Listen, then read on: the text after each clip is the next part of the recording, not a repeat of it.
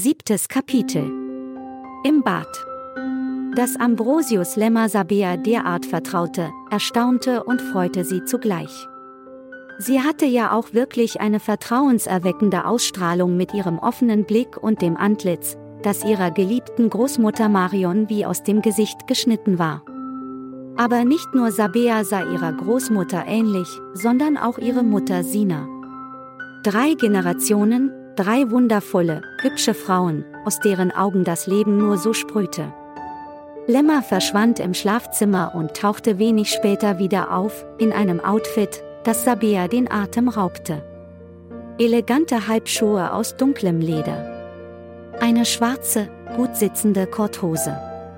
Ein lindgrünes Flanellhemd, das ihm ausgezeichnet ins Gesicht stand. In seiner unterirdischen Wohnung wirkte er gegenüber Sabea eher unsicher, was ihre offenkundige Sympathie für ihn noch verstärkte. In wenigen Minuten würde er die Wohnung verlassen. Und dann? Betont gelassen machte sich Sabea über die Sushi-Mahlzeit her und schenkte sich eine Cola ein. Tschüss, bis später. Lass es dir gut gehen, hörte sie Ambrosius Lämmer wie aus eiter Entfernung.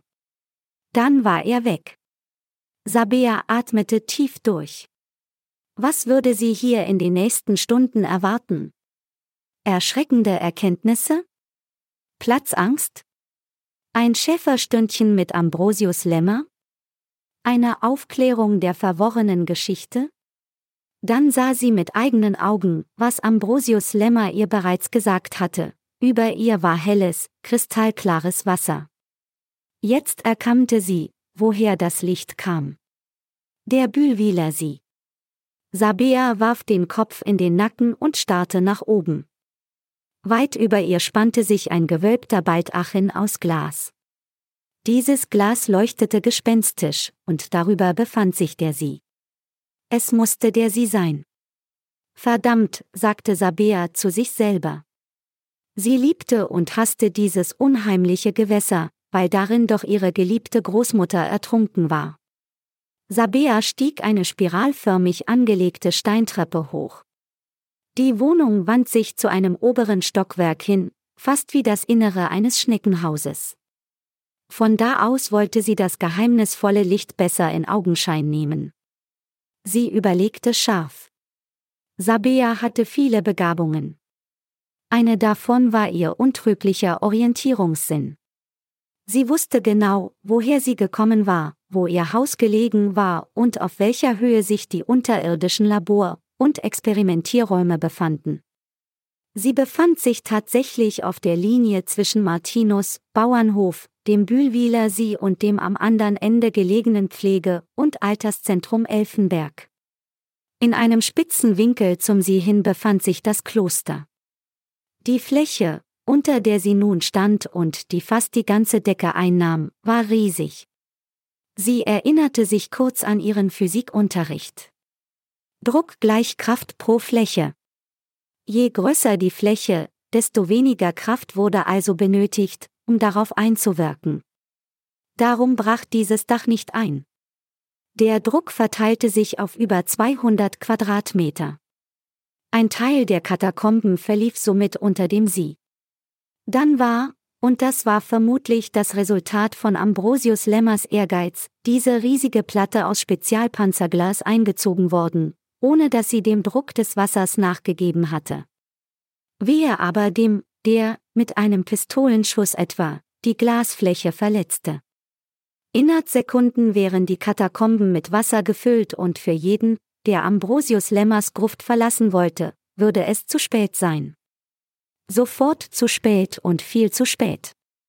Sabea kniff die Augen zusammen und stellte beruhigt fest, dass die Konstruktion über ihr ausgesprochen stabil war.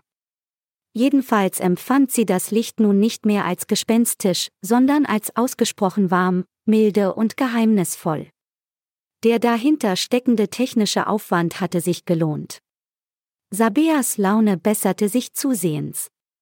Ihr war ja bisher nichts geschehen. Ganz im Gegenteil, Ambrosius Lemmer hatte ihr eine Unterkunft zum Nulltarif angeboten und es ihr ermöglicht, sich vorübergehend von ihrem rattenbesetzten Haus zu verabschieden.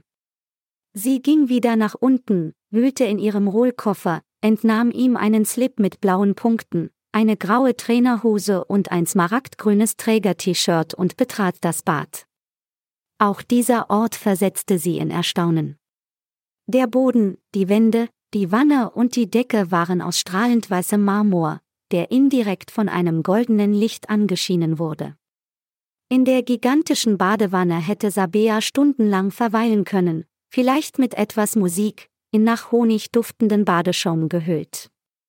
Sie, die doch eher ein bescheidenes Leben gewohnt war, spürte in sich eine gewisse Affinität für Luxus. Sie überlegte hin und her, zwischen Bad und Dusche. Dann entschied sie sich. Es musste ein Bad sein. Hier und jetzt. Sie ließ das Wasser sprudeln und freute sich über die sorgsam für sie zurechtgelegten Badetücher. Wie aufmerksam dieser Ambrosius Lemmer doch war, fast so, als hätte er ihr gegenüber ein schlechtes Gewissen. Kurz überlegte sie, wie es wohl wäre, mit ihm zusammen, in dieser duftenden Wanne, aber dann schob sie den Gedanken beiseite und zog sich aus. Sie füllte aus einem kleinen Behälter einen nach Blüten duftenden Badezusatz ein, der sofort zu schäumen anfing, und dann setzte sie ihren linken Fuß auf die Wasseroberfläche. Ein Wonneschauer erfasste sie.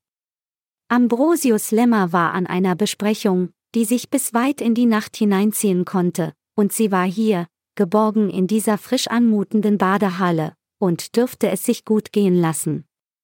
Lass es dir gut gehen. Seine Worte in ihrem Ohr. Erst als Sabea im Schaumbad saß, entdeckte sie ein Display, auf dem sie Musik wählen konnte. Wenig später rieselten dezente Andreas Vollenweider Hafenklänge aus unsichtbaren Lautsprechern. Caverna Magica. Dann entdeckte sie den golden glitzernden Metallgriff, der in die Marmorwand eingelassen war. Neugierig zog sie daran und sah sich einer Auswahl erlesener Delikatessen gegenüber. Mit einem tiefen Seufzer nestelte sie an einer Prosecco-Flasche, sortierte Lachsröllchen auf einem Teller und schenkte sich ein Glas ein. Sie zog einen Untersatz aus dem Kühlfach, an dessen Unterseite sich kleine luftgefüllte Kissen befanden.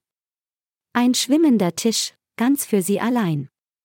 Wie schön das Leben sein konnte.